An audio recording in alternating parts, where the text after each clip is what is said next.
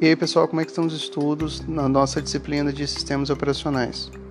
Nessa sétima unidade da nossa disciplina, nós lemos a respeito de um conceito muito importante na área de sistemas operacionais, que são as trocas de contexto. Bem, o que seria então uma troca de contexto? Lembra que a gente falou em algumas unidades anteriores que os sistemas operacionais podem ser de três tipos e que um desses tipos é um sistema é, operacional multiprogramado? Então, um sistema operacional multiprogramado é aquele em que executa é, um mesmo processo é, simultaneamente, digamos assim, mais de um processo simultaneamente. A gente viu também que para sistemas operacionais que estejam sendo executados num equipamento que tem apenas um processador, isso não acontece na verdade ao mesmo tempo, porque cada processador só é capaz de executar um processo em um determinado instante.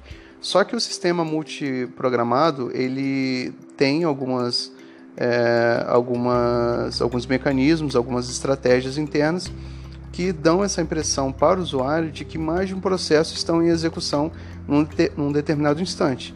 Então é por isso que a gente consegue navegar na internet e ao mesmo tempo escutar música, ou a gente consegue é, editar um texto e ao mesmo tempo ver um vídeo no YouTube, por exemplo.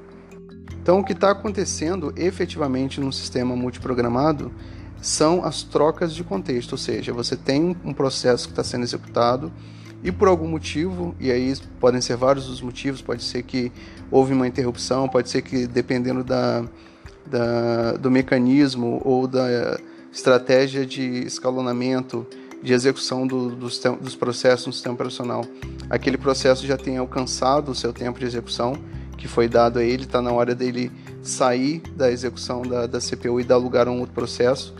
Então, nesse caso, o que, que, a gente, o que, que acontece?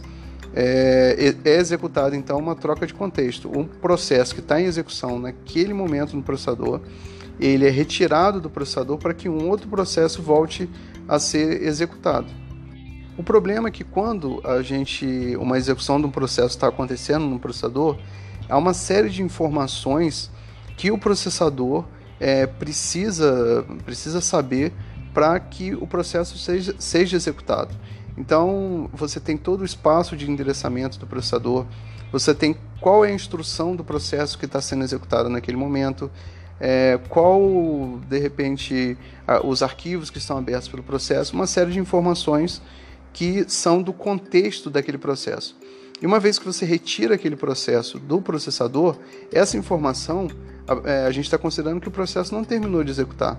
Então essa informação precisa ser mantida para que quando esse processo volte para o processador, todo esse contexto volte a ser carregado também.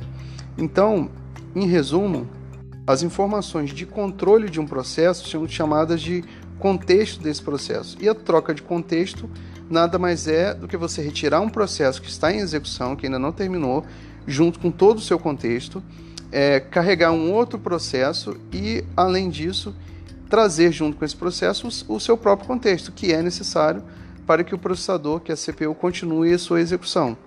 Bem, então é isso. Eu queria falar nessa unidade a respeito de trocas de contexto. E um abraço a todos vocês e continue os estudos sobre sistemas operacionais.